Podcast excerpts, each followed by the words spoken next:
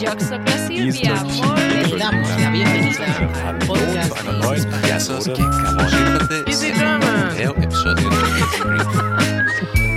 Vous êtes sur Easy French. Bonjour les amis, bienvenue. Aujourd'hui, exceptionnellement, je serai seule pour euh, cet épisode de podcast et je vais vous parler de l'endroit où je me trouve actuellement. J'espère que vous allez bien rester avec moi et j'espère que vous êtes prêts à voyager. C'est parti Le sujet de la semaine.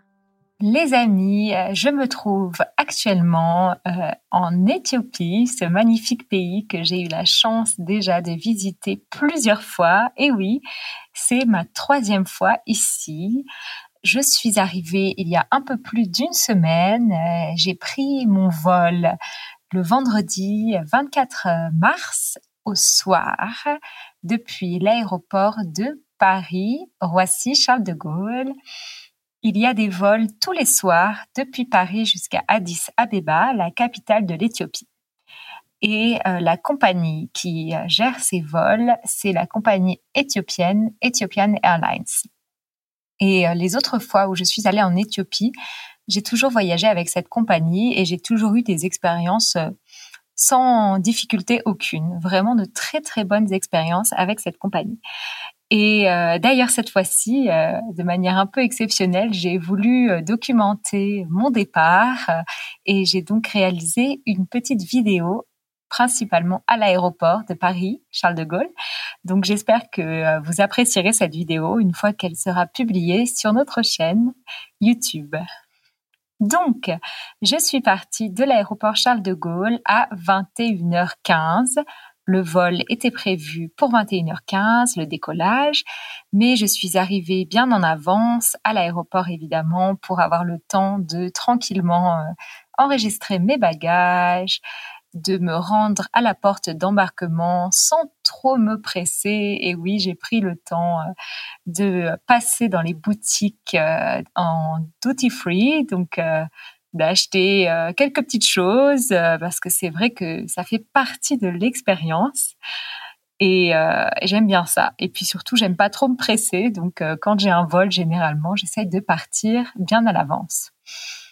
Donc le vol dure environ 7 heures entre Paris et Addis Abeba. Et euh, le départ étant prévu à 21h15 de Paris, L'arrivée est prévue, euh, était prévue à 6 heures du matin à peu près, heure locale, donc euh, l'heure d'Addis Abeba. Et euh, c'était encore euh, l'heure d'hiver en France à ce moment-là quand j'ai pris mon avion. Donc il y avait deux heures de décalage avec l'Éthiopie.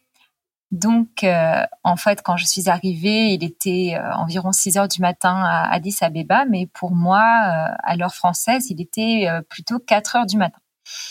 Donc euh, c'est un vol de nuit euh, et j'ai pu dormir correctement. J'étais assez satisfaite de ça parce qu'il n'y avait pas beaucoup de turbulences, ce qui est toujours agréable. Ça permet de mieux se reposer, même si bien sûr passer une nuit dans l'avion c'est rarement idéal. On est toujours un petit peu fatigué. Mais euh, ça s'est plutôt bien passé. Et euh, comme d'habitude, le repas était assez bon. Euh, c'est souvent le cas dans les vols Ethiopian Airlines, donc euh, j'étais co- contente. Et puis euh, donc je suis arrivée le matin euh, très tôt à Addis Abeba. Il y avait un grand et beau soleil, un ciel très bleu, donc c'est toujours agréable quand on est bien fatigué d'une longue nuit dans l'avion d'arriver euh, sous un grand ciel bleu, un beau soleil. Et puis, euh, depuis que je suis arrivée, donc euh, ça fait maintenant quelques jours, j'essaye de profiter. J'essaye de faire quelques petites choses que j'aime faire ici, bien que je sois occupée avec le travail, bien évidemment. Notamment ce podcast que je suis en train d'enregistrer. Mais bien sûr, euh, j'essaye aussi de profiter et de faire toutes ces choses que j'aime faire ici et euh, ces choses dont j'ai un peu l'habitude maintenant, mais que je suis toujours très contente de refaire parce qu'elles font partie de l'expérience en Éthiopie. notamment l'incontournable rituel du café. Alors, il faut savoir que prendre le café en Éthiopie, c'est tout autre chose.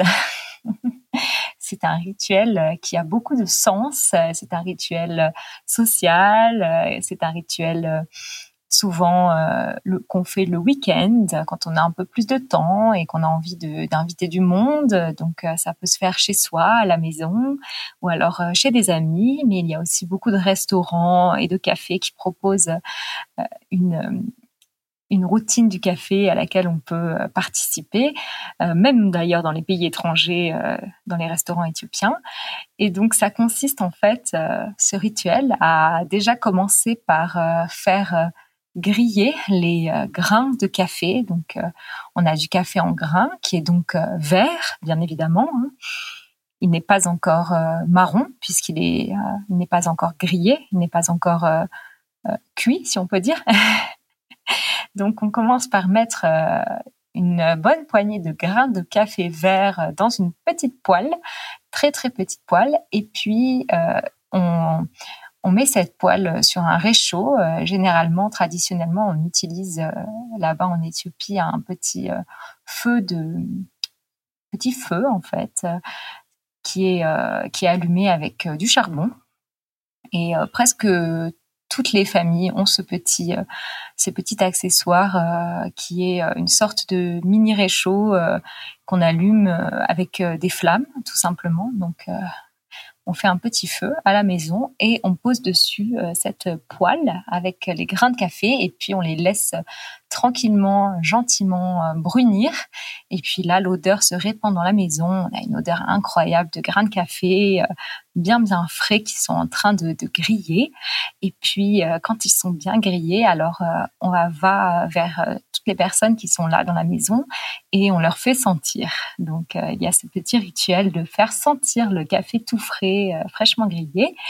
Et après, il faut bien sûr euh, moudre le café pour pouvoir l'utiliser. Donc, euh, de manière traditionnelle, on va le faire dans un mortier, bien évidemment. Et sinon, on peut aussi le faire avec une machine, que ça permet d'aller plus vite. Et une fois que le café est bien, bien moulu, que c'est une belle poudre marron, bien odorante, on le met dans la cafetière traditionnelle qui s'appelle djebena et on la pose euh, sur le petit réchaud et voilà, on attend un petit peu et hop, quand le café est prêt, on le sert dans des petites tasses et euh, on ajoute, si on a envie, euh, du sucre, bien évidemment. Et puis souvent, on allume aussi un petit peu d'encens. Donc euh, il y a cette odeur de café et puis cette délicieuse et douce odeur d'encens qui est un peu apaisante, qui fait vraiment du bien. Et euh, souvent, on accompagne le café de popcorn. C'est euh, très commun de faire ça. Ou bien de petites graines, diverses euh, graines et divers, diverses noix, donc des petites cacahuètes et puis des petites graines de tournesol et plein d'autres petites graines ensemble qui sont mélangées. Donc on appelle ça du colo. Et c'est aussi ce qu'on a l'habitude de prendre avec le café. Donc ça, c'est vraiment un rituel incontournable de tout voyage en Éthiopie. C'est ce petit moment où on prend le café tous ensemble.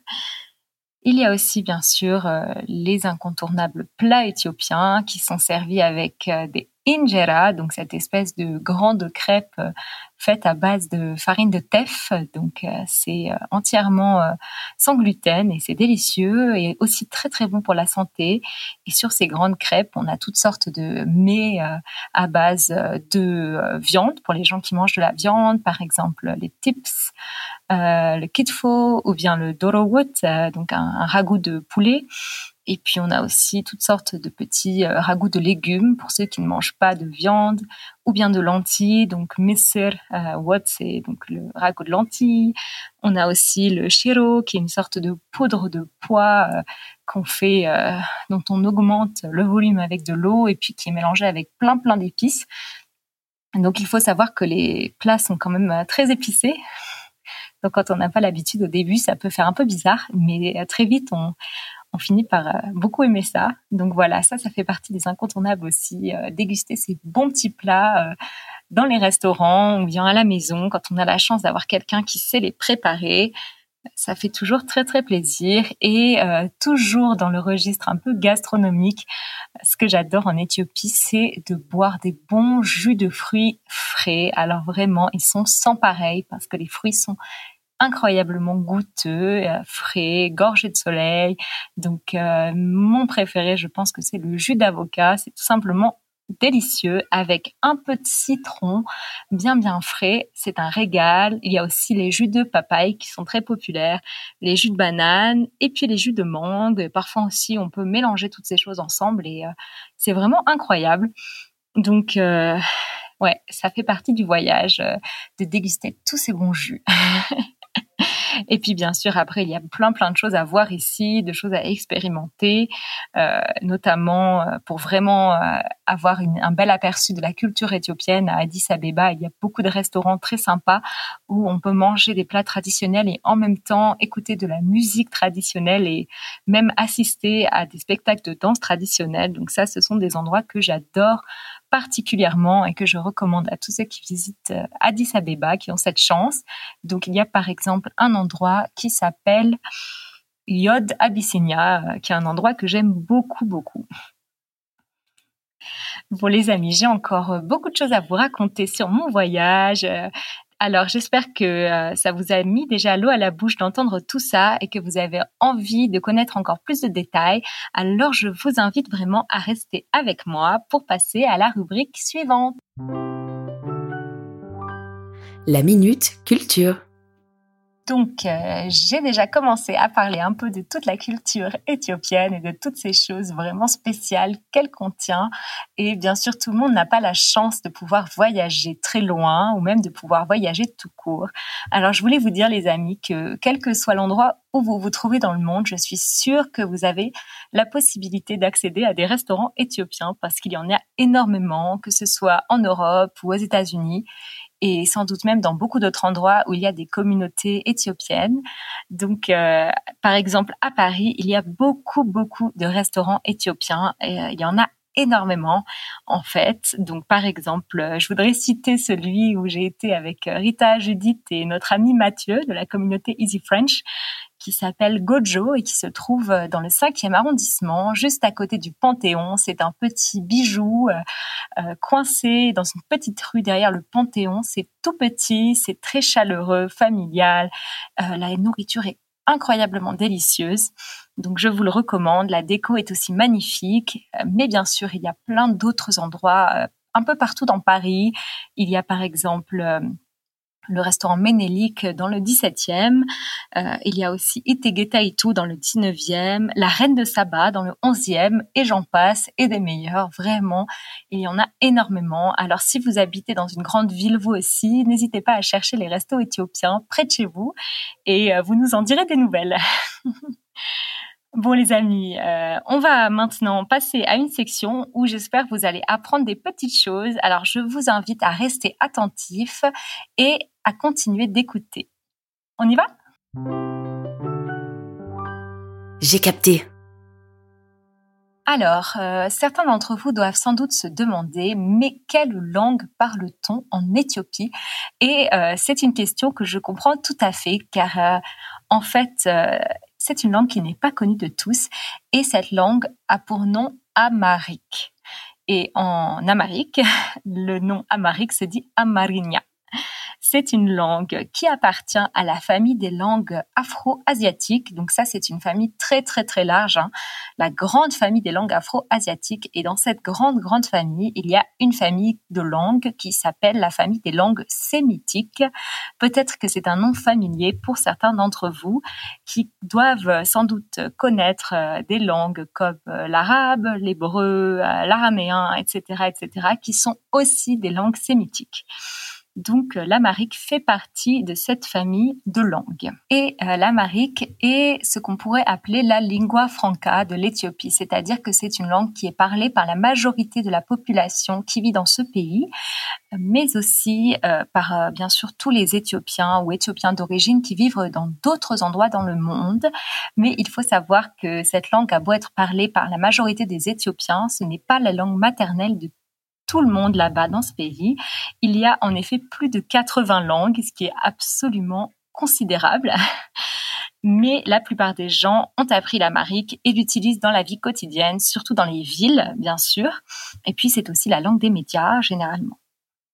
Donc, euh, combien de locuteurs y a-t-il? Euh, Bonne question. Il y a plus de 32 millions de locuteurs euh, de l'amharique qui ont l'amharique comme langue maternelle, donc c'est-à-dire leur première langue. Et il y a plus de 25 millions de locuteurs d'amharique qui ont donc cette langue comme langue seconde. Ce qui fait au total plus de 57 millions de locuteurs. C'est quand même beaucoup, n'est-ce pas? Et euh, cela en fait donc la deuxième langue sémitique la plus parlée dans le monde, juste après l'arabe. Alors, euh, vous vous demandez sans doute euh, si l'amharique s'écrit euh, d'une manière similaire à l'arabe ou à l'hébreu, qui sont peut-être les langues sémitiques qui sont le plus connues. eh bien non, l'amharique a son propre système d'écriture qui est tout à fait différent. Et l'amharique s'écrit de la gauche vers la droite en utilisant un système d'écriture qu'on appelle les fidèles. Donc les fidèles, ce sont ces caractères. Et il y a 33 euh, caractères de base dans, cette, euh, ce système d'écriture.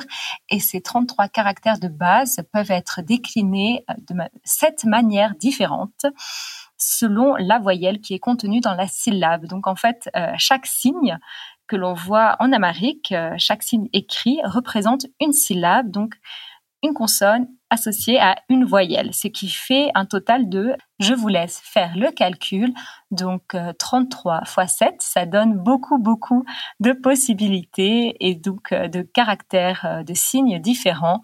Ça peut paraître beaucoup, mais euh, si on décide d'apprendre cette langue, eh bien finalement, on peut assez facilement reconnaître les caractères de base. Après, on peut voir qu'il y a un motif, euh, donc un motif répétitif avec euh, les consonnes, ce qui permet euh, de les mémoriser. Mais je vous dis pas que ce sera facile si vous décidez d'apprendre. Hein. Moi, je suis encore dans le processus pour essayer, donc je vous dirai quand j'aurai fini. Euh, bon, en attendant, c'est une langue que j'aime beaucoup et, euh, que je vous invite à, découvrir si, euh, si vous êtes intrigué. Et nous allons continuer cet épisode avec, comme d'habitude, un petit défi. Au défi alors, comme je suis toute seule aujourd'hui, les amis, je vous invite plutôt, vous, à vous mettre au défi, euh, parce que ça paraît un peu drôle de me mettre au défi moi-même. Donc, euh, ce que je vous invite à faire, euh, vous tous qui nous écoutez et qui aimez notre podcast Easy French, c'est tout simplement de vous rendre sur le site easyfrench.fm, le site où vous avez tout sur notre podcast et là vous avez la possibilité de vous enregistrer, de nous laisser un message vocal en appuyant sur un petit bouton jaune et euh, de vous enregistrer pour un message vocal de une minute. Donc je vous invite tous, si vous avez envie de pratiquer un peu votre français, et puis de nous dire tout simplement qui vous êtes, parce qu'on est très curieuse. On aimerait beaucoup en savoir plus sur nos auditeurs. Alors je vous invite à nous envoyer un message vocal, à nous dire votre prénom, à nous dire d'où vous venez, à nous dire pourquoi vous apprenez le français et puis peut-être à nous laisser un petit message personnel, quelque chose que vous avez envie de nous partager. Alors vraiment, faites-le, vous allez voir, ce sera pour vous un bon exercice de français. Bon, on continue, on n'a pas fini, alors passez avec moi à la section suivante. Je râle, tu râles, nous râlons. Alors, vous l'aurez compris, les amis, j'aime vraiment beaucoup l'Éthiopie, j'aime beaucoup Addis Abeba. Euh, donc, euh, ça va peut-être pas être facile de trouver des choses sur lesquelles j'aurais envie de me plaindre pour ce sujet-là en particulier. Mais euh, comme tous les endroits, il y a bien sûr des aspects très négatifs à Addis Abeba. Et celui auquel j'ai pensé en premier, c'est bien la circulation. Il faut savoir que c'est une très très très grande ville et que le système de transport en commun n'est pas forcément efficace. Donc beaucoup de gens utilisent leur voiture personnelle. Il y a aussi des bus et il y a aussi des taxis collectifs, donc des petits euh, vannes, des petites camionnettes où euh, beaucoup, beaucoup de gens euh, peuvent monter pour aller vers une destination commune. Donc ça, c'est un des moyens de transport les plus communs.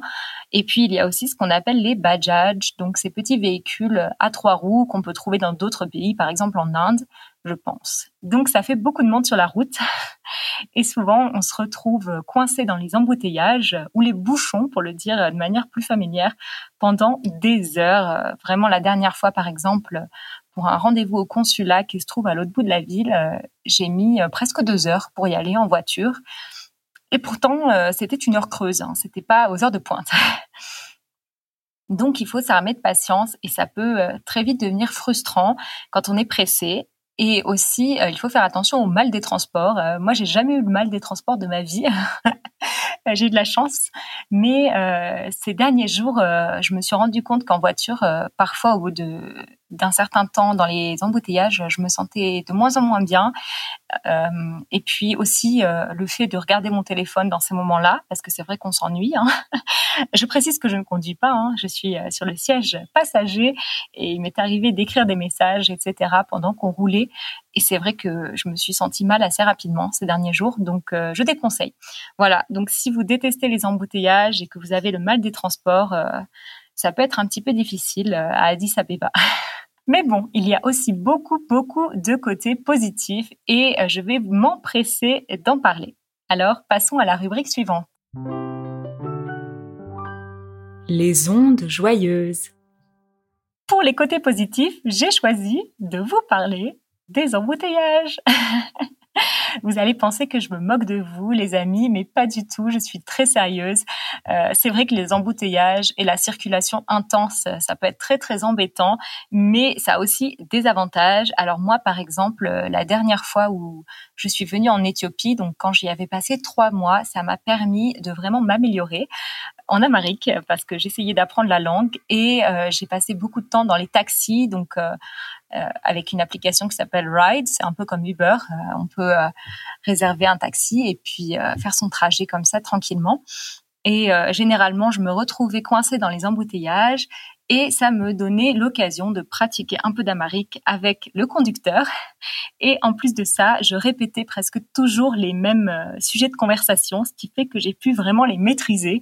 Donc, je posais toujours des questions très basiques sur par exemple euh, la famille, euh, je parlais un peu de la météo, euh, des choses comme ça, et j'ai pu vraiment pratiquer tout ça parce que en restant de longues longues minutes dans les embouteillages, je trouvais ça un petit peu gênant de ne rien dire du tout. Alors j'ai fini par progresser. et puis aussi, ça c'est quelqu'un qui me l'a dit ici, un un vendeur dans un magasin, une petite épicerie dans laquelle on va souvent faire nos courses avec mon chéri ici dans le quartier. Euh, il me demandait comment ça allait et euh, si j'étais bien à Addis Abeba. Et euh, je disais oui, j'aime beaucoup. Le seul problème, c'est les embouteillages. Et il m'a dit ah oui, mais ça, les embouteillages ici à Addis Abeba, c'est une leçon de patience. Voilà, si on veut apprendre la patience, il faut aller à Addis Abeba. et j'ai trouvé ça très joli de voir ça comme ça. Donc c'est vrai que ici, j'apprends à parler un petit peu en amérique et puis aussi à être un peu plus patiente. Et c'est pas plus mal. Bon les amis, euh, on arrive très très vite vers la fin de cet épisode. J'espère que euh, je ne vous ai pas ennuyé avec ma voix. en tous les cas, euh, si vous en avez marre, restez quand même pour la rubrique suivante parce que vous allez entendre la voix de quelqu'un d'autre. Alors on y va Vos questions. Bonjour Easy French, moi c'est Tyler, je suis américain et j'adore votre podcast. Merci pour tous les épisodes. J'aime les écouter lorsque je fais la vaisselle ou je plie le linge. J'apprécie beaucoup ce que vous faites et je vous encourage à continuer le bon travail. Alors, ma, question, euh, est-ce que vous avez des recommandations pour un bon livre en français? Pas pour les apprenants de français, sinon les livres en français pour les francophones. J'ai mal de trouver des bons livres et n'importe pas les genres, honnêtement j'aime-tu, euh, soit l'histoire, la comédie, euh, etc. Je sais pas. J'ai lu plusieurs des romans d'amour, mais je voudrais euh, élargir un peu mon répertoire. merci beaucoup. Eh bien, merci à toi, Tyler, pour ce super message et je suis sûre que ta question aura euh, intéressé beaucoup d'autres personnes qui écoutent et j'en suis ravie de ta question parce que je trouve que c'est très important quand on a atteint un certain niveau dans une langue étrangère de consommer beaucoup de contenu destiné aux personnes natives et pas seulement aux apprenants comme tu l'as spécifié. Alors, si vous aussi, les amis, vous avez un niveau intermédiaire ou plus en français, je vous conseille, comme Tyler, de lire en français. Alors, je peux vous proposer, bien sûr, euh, celle qui a reçu le prix Nobel récemment, donc euh, la merveilleuse autrice Annie Ernaux, qui est euh, une autrice française absolument phénoménale. J'adore ses livres. Je pourrais tous vous les conseiller, mais je vais vous en donner seulement quelques-uns pour ne pas vous donner trop d'informations. Donc, vous pouvez commencer par Les armoires vides donc ça, c'est un roman où euh, Annie Ernaux euh, parle de son enfance, euh, elle raconte des souvenirs d'enfance et c'est écrit dans une langue assez simple. Je trouve que c'est assez épuré. Les phrases ne sont pas extrêmement longues, donc je pense que même si vous n'avez pas un niveau avancé en français, vous pouvez quand même suivre et aussi bien sûr apprendre des choses. Je vous conseille également La femme gelée d'Annie Ernaux et là, euh, elle raconte sa vie de jeune femme mariée, donc le tout début de sa vie conjugale et de sa vie de mère. C'est passionnant. Et puis, de cette même autrice, j'aimerais conseiller euh, Passion simple, un petit récit très court où elle raconte, comme le nom euh, l'indique, une passion, un épisode d'amour intense et euh, très bref euh, qu'elle a eu avec euh, une personne qu'elle a rencontrée au cours de sa vie. Donc, si vous aimez les histoires un peu brûlantes, je vous le conseille. Et pour toi, Tyler, ou les personnes qui aiment les romans à suspense, peut-être, peut-être les histoires avec des énigmes, un peu criminelles, je peux conseiller aussi un roman de l'auteur suisse Joël Dicker qui s'appelle La vérité sur l'affaire Harry Kéber. Donc là, euh, c'est une sorte d'énigme, en fait, un mystère. Et moi, je ne suis pas forcément une adepte des romans de ce genre, mais j'ai quand même beaucoup aimé ce livre. Euh, qui est très très gros, mais il ne faut pas avoir peur euh, de l'épaisseur du livre parce que la langue est vraiment accessible. Je pense que même pour des apprenants, euh, c'est tout à fait possible de le lire et de beaucoup s'amuser en le lisant et d'apprendre plein plein de choses. Et pour finir, j'aimerais conseiller une autrice française absolument incroyable, euh, qui est beaucoup plus jeune qu'Annie Ernaux, donc euh, une autrice qui s'appelle Faiza Gen, qui a sorti son premier roman en 2004, qui s'appelle Kif Kif Demain. Elle était très très jeune, elle avait 18 ans ou 19 ans, et dans ce roman, elle raconte son quotidien de jeune fille adolescente d'origine nord-africaine dans une banlieue euh, de la région parisienne. Et c'est fascinant, vraiment. Et puis un autre livre qu'elle a écrit dix ans plus tard et que j'ai absolument adoré, ça s'appelle Un homme, ça ne pleure pas. Et c'est l'histoire euh, d'un homme, comme le titre le précise, d'un jeune homme qui essaye de construire sa vie en prenant ses distances avec sa famille. Mais c'est pas facile. Et euh, ces deux romans sont très touchants et tous les autres romans de Faizagan aussi, je les conseille bien sûr. Et euh, il y a beaucoup d'argot dans ces romans, donc ça peut être un petit défi pour vous si vous êtes apprenant. Mais la langue n'est pas non plus très alambiquée, donc je pense que ça peut être sympa. Et puis culturellement, c'est super intéressant. Voilà, j'espère que ça répond à ta question, euh, cher ami Taylor, et euh, j'espère que vous aussi, les amis, vous euh, vous aurez envie de découvrir ces livres et peut-être même de nous en conseiller d'autres que vous avez aimés en français. Donc n'hésitez pas pour nous envoyer un message. C'est toujours sur easyfrench.fm. Et puis voilà, ça y est, c'est la fin. Alors je vous dis au revoir à tous, les amis. Mais pour les amis qui sont membres, comme d'habitude, je vous invite à rester avec moi et à écouter le bonus. Et pour tous les autres, je vous dis un grand merci pour votre écoute et à très bientôt.